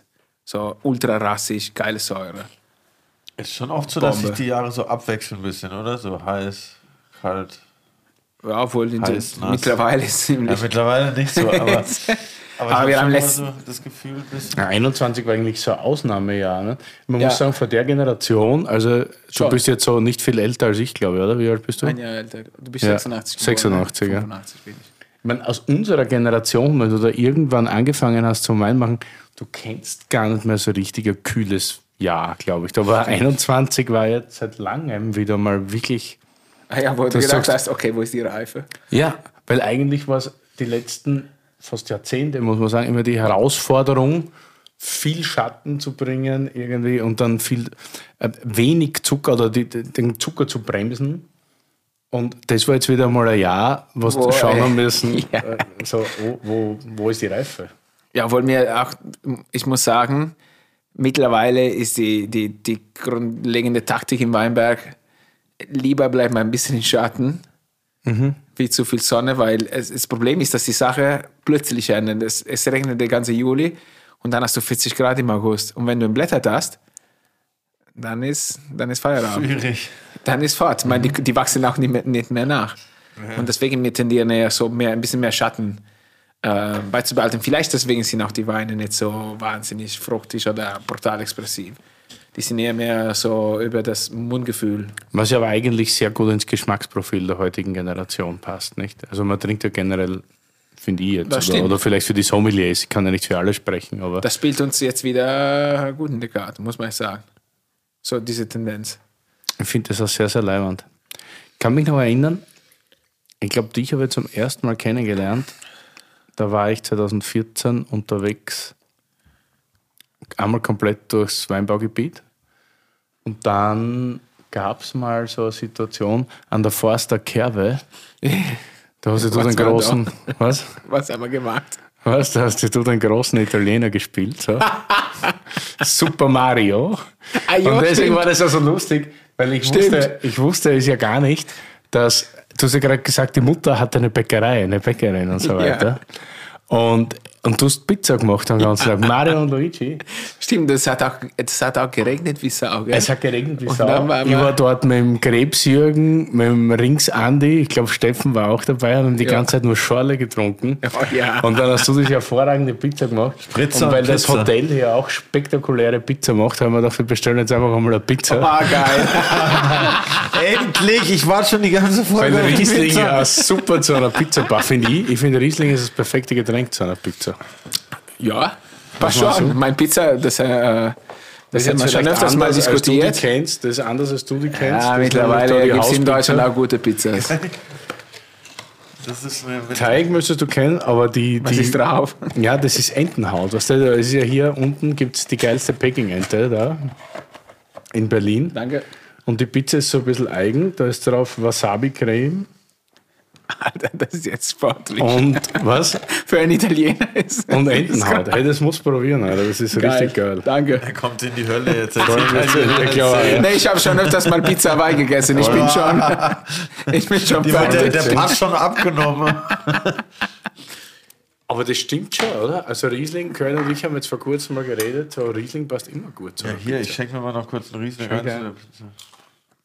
Also Kabi. Gute.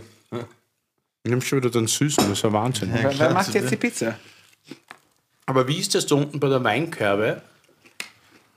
Da hat jeder einen Stand, schenkt aus ein bisschen oder wie funktioniert das in Forst? Ich kann mich nicht mehr erinnern, das waren zu viele Spritzer. Im, Im Prinzip ist es so, dass du, ähm, du kannst einen Stand machen, egal wie, irgendwo.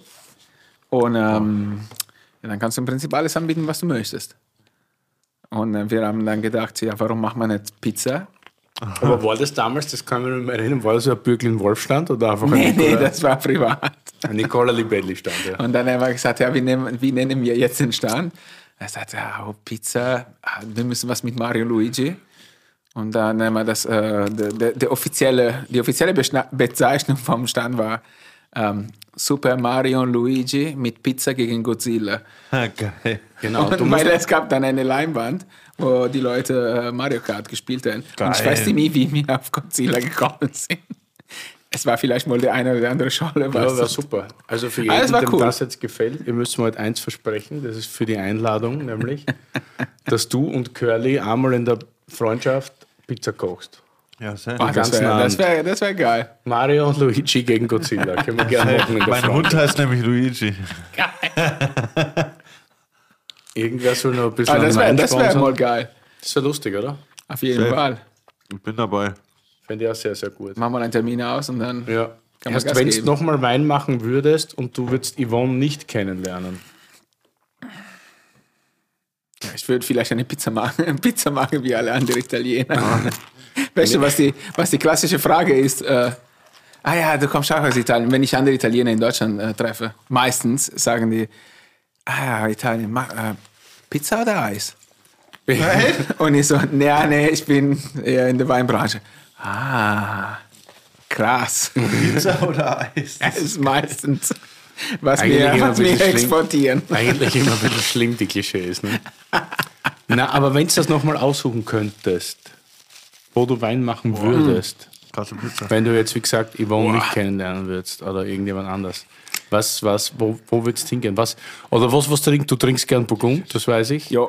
Weil haben wir schon oft miteinander getrunken. Ich trinke gerne Burgund, aber ich weiß nicht, ob ich in Burgund leben würde. Ähm, ja, vielleicht mal irgendwas am Meer.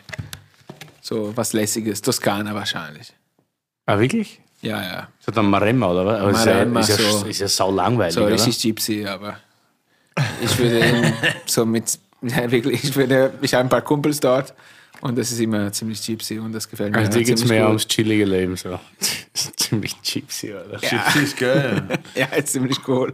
Ja, und die machen auch geile Weine. Eigentlich, wenn, und die, die Sangiovese machen ohne Schnickschnack, das, das hat auch was von Riesling in gewisse Züge. So stramm, nicht so viel Frucht, gute Säure, nicht so viel Farbe. Ja, es wäre eigentlich cool, irgendwas mal irgendwo da unten mit ein paar Kumpels aufzumachen. Aber das, ja, das wäre wahrscheinlich nie mehr passieren. Erstmal nach Chile. Ich glaube, du bleibst schon, oder du bleibst, oder? Ah ja, wo soll ich auch hin? Ich meine, es gibt keinen Betrieb daheim, der mich äh, zurückzieht oder sowas. Und mittlerweile bin ich so gut integriert, sag mal so. das, wo soll ich hin? Ich kann kein Italienisch mehr. Ich kann, ich glaube in zehn Jahren, ich kann einfach mal gar keine Sprache mehr so richtig. Ich kann, ist nur eine Mischung aus vielen. nee, ich bin, ich fühle mich wahnsinnig wohl in der Pfalz. Das ist genau die. Es ist aber auch, glaube ich, schwierig, wenn du ein bisschen ein lässiger Typ bist, sich nicht wohl zu fühlen in der Pfalz. Pfalz ist für mich, meine, Pfalz ist, weil du gerade so gesagt hast, Gypsy, das ist es. Ich bin Äh, damals, als ich dort war, an der Kerbe, ich wollte durchs deutsche Weinbaugebiet fahren in zwölf Tagen und ich bin sechs Tage bei euch, bei euch kleben geblieben. Immer in dem gleichen Kreis, da war der Richard Grosche noch bei Bull. Dann habe ich mich mit dem Sascha getroffen, dann war ja. ich jeden Tag mit dem Andi und der Andi ist dann immer auf die glorreiche Idee gekommen, ja komm, trink mal noch einen leichten Wein um zwei in der Früh, weil wir waren ja erst seit sieben auf. Und dann macht er so einen Chateauneuf auf mit 15 Volumensprozent Yeah. für PGO. das ist auch typisch. Und es war halt, Ja, und hat- weißt, die Gang ist auch wichtig. Und die Gang in der Pfalz, was, was ich gefunden habe, ist brutal. Mit Drinks, Krebs, Jülk, äh, auch die ganze Säckingers, Fuse, äh, Scheuermann. Das ist schon echt eine lustige Reibold. muss man wirklich sagen. Das ja. ist Für Junge, die nachkommen, aber auch Alte, die nicht jetzt so arriviert oder arrogant herumstehen und sagen, ja nein, eigentlich wollen wir die Szene nicht, die nachkommen, sondern die sind alle lustig. Ja, die, die trinken alle gerne. Ne? Ja, die trinken gern, aber die tauschen sich auch gern aus. Und ich Ja, finde, ja. die Pfälzer sind auch sehr offen. Sehr, also sehr wieder offen. für Jetzt auch mit Nullimel. einreden lassen oder zweimal drüber nachdenken. So wie du gesagt hast, der Fritz Knorr, der wirklich auch andere Sachen zulassen hat, ganz einfach, und, und dreimal drüber nachgedacht hat, bevor er sagt, na, das haben wir immer schon so gemacht, das hat uns zum Erfolg gebracht und fertig, sondern einfach ein bisschen offen durch die Welt gehen und sagen, okay, ja, cool. Unser Live-Podcast mit der Jugendpfalz war ja auch hat auch mega Bock gemacht. Ja, Hat die, die, Katrin und der, und der Jonas waren Yes. dabei. Gell? Shoutout Jonas Seckinger an der Stelle. Ja, der Jonas, ja, genau, natürlich. ja, du musst überlegen, eine der letzten Sachen, die der Fritz mit mir gemacht hat, war äh, das Weingut Trinksbesuch. Eine Woche bevor er gestorben ist, er hat mich gefragt, kannst du mal, kannst du mal die Jungs fragen? Die kennst du doch, ja, oder? Also, ja. Kannst du mal fragen, ob wir da vorbeischauen können? Das hat ihn brutal interessiert. Und das waren damals die Jahre, wo Andi und Steffen so richtig so in Riesensprünge weitergegangen sind. Und das hat ihn wahnsinnig interessiert. Weißt du, ähm, der hat Urlaub gehabt. Der hat Zeit in seinen Urlaub genommen und wir sind zu Ringsel gefahren. Geil. Ja, Es war schon ein geiler Typ. Leider zu früh gegangen. Ja. Ich habe ihn auch leider nicht mehr gekannt. Echt? Na, Ah, für mich hat Bull, äh, äh, Bull sage ich, für mich hat Bürklin mit dir angefangen. Aber ich finde es super, also. Finde ich gut. Wie findest du die Pizza? Ich habe es mal probiert. Mega Ja, geil, beiß ich bin mal, schon fast beiß mal fertig. rein. Beiß mal rein, mach eine Pause und dann kannst du, und dann, du musst ja heute noch abliefern. Wir brauchen jetzt nämlich noch einen Song von dir. Oh, ich Für habe die, auch eine gute für die Frage. Hitlist. Die Fragen kommen danach noch. Zuerst ein Song. Aber genieß mal die Pizza kurz. Gönn dir mal Die rein. brauchen wir jetzt. Mahlzeit ins Publikum übrigens. Die ist wild. Wilde Pizza, Shoutout Orania. Ah, ziemlich gut. Geil, ne? Geil. Das sagt ein Italiener. Das, das, klingt, das schmeckt verboten, aber es ist ziemlich geil. Das ist wie, das, die, die, wie die erste Kebab-Döner-Pizza, die ich gegessen habe. Die ist aber. Gretzer, jetzt hast du Einreiseverbot in Italien. Ich habe Was wird ich hab keinen? Reisepass mehr. Du darfst maximal nur noch Bologna. Und Dönerpizza ist schon auch richtig pervers, aber ein bisschen geil auch leider. aber das krasseste kommt jetzt nämlich noch, ihr habt es bestimmt alle schon mitbekommen. Im April kommt die Fischstäbchen Spinatpizza. Wird wild, ja, safe. Echt jetzt? Ja, safe, wird wild. Wird krass. Ich habe jetzt gesehen, mache ich dir dann? ich habe gesehen, dass Rittersport hat eine neue Serie gemacht. Ähm, wie war das? Ähm, Hate It or Love It. Und es war so Schokolade, Pizza so quadratisch praktisch, mit Pizza Hawaii-Geschmack. ich weiß. Und ich habe gedacht, alter Vater. Das Du hast wild. gedacht, welcher Wein passt da dazu? oder? Wir haben in unserem anderen, ich habe ja noch einen anderen Podcast, Foodie und Brudi, über Essen. Und da hatten wir Malte Dammann von Rittersport zu Gast und wir haben aus Spaß gesagt, ja, lass doch mal eine weiße Schokolade mit Oliven machen. Und dann haben die die gemacht, so testweise mit. Und? War ganz geil. Geil. So ein bisschen salzig, so Kalamata-Oliven, weiße Schokolade, das war ganz, das war ganz ist so geil. nach, Ich glaube, wenn du das einredest, Ja, wenn es deine ist, dann ist es immer irgendwie geil. ja, natürlich. Aber wenn du ehrlich bist, musst du sagen, dass die Nein. Scheiße geschmeckt hat. Nein, das stimmt nicht. Das war echt ganz geil. Du bist ein Hater vom Herrn. Der Hater vom Nein, Herrn. Geil das ist salzig so- halt. Selber sich anlügen, das bringt ja nichts, Curly. Das stimmt nicht. Ich Das echt gleich, wenn du aufstehst in der Früh in den Spiegel schaust und sagst, oh, du schaust halt gut aus. Das kommt auch in den seltensten Fällen vor. Das stimmt nicht. Mein Selbstwertgefühl ist sehr gut. Ja, okay. Prost. Hast du einen, hast du einen, hast du einen Song? Ja. Und zwar äh, The Middle. Kennt ihr das? The Middle? Wie das ist von? Jimmy Eat World. Ich kann's Der glaub Miedl. nicht. Aber Jimmy Eat Work kann ich. Ja. Ach so, ja klar, das war ja mal... Das ist wahrscheinlich mit meinem italienischen Akzent so vollkommen falsch. oh, das kenne ich. Na, na, das... ja, das aber ist heißt meine Generation. Mach dir nichts vor, Willi, du Generation. kennst es Ich nicht. kenne den Song, aber ich überlege gerade, ob der nicht in irgendeiner Serie mal... Du verwechselst es mit Malcolm mittendrin, glaube ich. Oh ja, kenne ich, kenne ich, kenne ich. Ja, Jimmy das, ja das, das ist. Ähm, Hey, da, da, da, da, da. Just Doch, kenn ich, kenn ich. Ich höre jetzt auch zum Proben und sofort alles schneiden. Wurscht. Geil, Alter. Ja, Okay, das cool. ist was mir, wenn wir äh, über zwei Promille haben, dann Wird das machen wir das gerne sehr laut. Okay, in die Playlist Jimmy Eat World, The Middle. Wissen wir, Let's was, go. was Einfaches. Endlich mal wieder handgemachte Musik bei uns in der Playlist, ganz wichtig. Du könntest da übrigens noch irgendwas Kompliziertes sagen, damit wir was haben für Curlys Weinwörterbuch. Da war halt, glaube ich, gar nichts dabei. Doch, Ja? ich hab's aber vergessen. Okay. Boah. Super aufpasst, danke. Ja, aber im Prinzip sind ein paar Folgen schon. Das heißt, Ja. ja, ich meine, langsam, Irgendwann langsam ist vorbei, gell? Irgendwann ist der Karneval over. Ich habe einen, ähm, einen, einen Nachbar von mir, einen guten Freund, der, der ist äh, Heavy User vom Podcast. und, äh, Heavy User. und der ist wirklich, äh, der, der hat brutal viel gelernt. Der, Echt, oder was? brutal. Das ist eine meiner eine meiner besten Freunde und äh, der, der, der hat mit Wein nichts zu tun, obwohl der auch so in der Pfalz äh, groß geworden ist. Das geht ja eigentlich gar nicht in der Pfalz. Und der hat was gelernt, weil er unseren Podcast hört. Der, Finde ich super. seine Frau, die trägt vollkommen durch, weil der sagt, äh, ja, ich gehe jetzt ins Zimmer und ich höre Podcast. So, der, ist, der trägt voll. Ey, Shoutout an dich auf jeden Fall. Das heißt, die dreht durch, die hat die Zeit ihres Lebens, weil sie kann dann weggehen, ein bisschen ins Café aus oder keine Ahnung. Die hat dann auch mal ihre Ruhe. Ja, der kommt dann so raus und drückt mich Arm. Ja. Der schmeckt nach Botrytis, Bruder. Nee, und seitdem, der gibt maßgeblich viel mehr Geld aus für Wein wie früher. Das Und noch dazu, Das ja. ist aber das nächste Wir haben eigentlich Problem. nur Haterinnen, weil alle Frauen, die jetzt irgendwie, weißt du, nicht mehr so, Wir nehmen ihnen die Männer weg. Ja, Ja. genau. Für jeden, Die Zeit ist weg. jede Woche eineinhalb Stunden Männerentzug wegen, wegen unserem Ja, Podcast. Das die einen finden es gut, die anderen nicht. Aber die meisten finden es gut. Ja, ich befürchte auch. Hast du noch eine Frage mit für uns? Ja, ich habe mir, ich hab mir, viel, ich hab mir viele Gedanken gemacht. Und ist nichts geworden dann. Ne? Aber das ist jetzt ohne Scheiß das Erste, was mir, äh, was mir in, in, in den Kopf durchgegangen ist, ist, ähm, wer ist eure Lieblingspornodarstellerin? Pornodarstellerin. Ja. Mia Julia, absolute Nummer eins.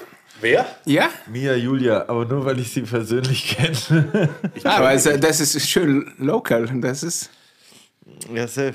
Also ich hätte jetzt gesagt, weil ich mich gern mit dir solidarisiere, als Italiener Rocco Sifredi, aber das ist ja ein Typ, nicht? Also, ja, aber das, das geht auch. Nein. Okay, Willi, das ist okay.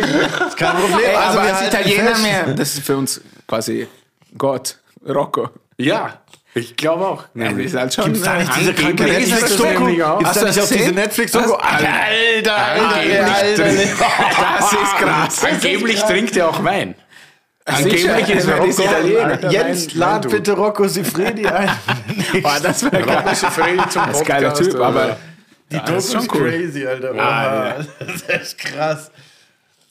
Das Na, war geil. also- Ich habe mit meiner Freundin angeguckt, war wild auf jeden Fall danach. Ich glaube, dass die alte Pornozeit auch übrigens viel geiler war als das jetzige, was da auf. Ja, das hat auch eine Entwicklung. Heute, heute so ist viel cleaner und, äh, und straighter. ich bin eher so der Boogie Nights-Typ, meinst du, Will, ja?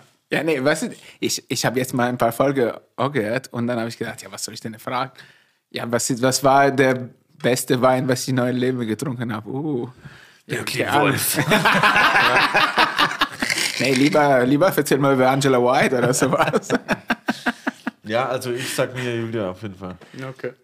Ble- Bleib beim Rocco. Ich bleibe bei Rocco Sifredi. Ja, Mann. perfekt, das ist ein Dream Weil ich meine, das hat jetzt nichts mit, mit irgendwas, aber ja, genau. Ja, Also, das passt gut zusammen. Ja, voll. Rocco ist einfach die Maschine. Ich glaube, die würden sich beide freuen. wenn, wenn du es in so einer, einer Branche schaffst, als Mann einfach ein, ein Star zu sein, der, der kennt je, also es ist einfach eine Maschine. Ja, auf jeden. Maschine einfach. Top. Also ich würde jetzt gern die Pizza, auch wenn es kurz war, ich würde jetzt echt gern die Pizza essen und an Rocco Sifredi denken. Ich glaube, das ist mein Highlight heute. Ja, ich finde auch, das Danke fürs Zuhören. gibt schlechtere Schlusswörter auf jeden Fall. Wir schicken nachher noch Dickpics. Nudes, send Nudes. Was sonst nichts mehr, was ist? Ich trinke den Kabi leer. Zum Wohl, meine Danke, dass du da warst. Ja, danke.